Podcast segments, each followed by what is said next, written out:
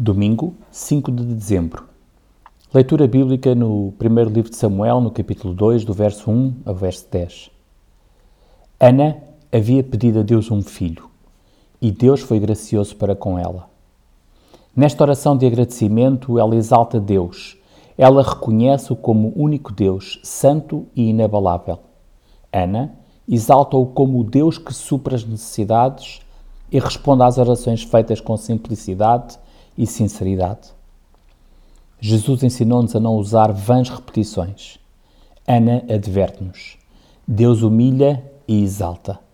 Mas Tiago também escreve: Deus resiste, opõe-se aos soberbos, aos orgulhosos, mas concede graça aos humildes. Oremos, pois, com confiança e humildade. O profissional Pão do Céu é apresentado pela União Bíblica de Portugal. A União Bíblica é uma organização cristã internacional e interdenominacional que usa a Bíblia para inspirar crianças, adolescentes e famílias a conhecerem a Deus.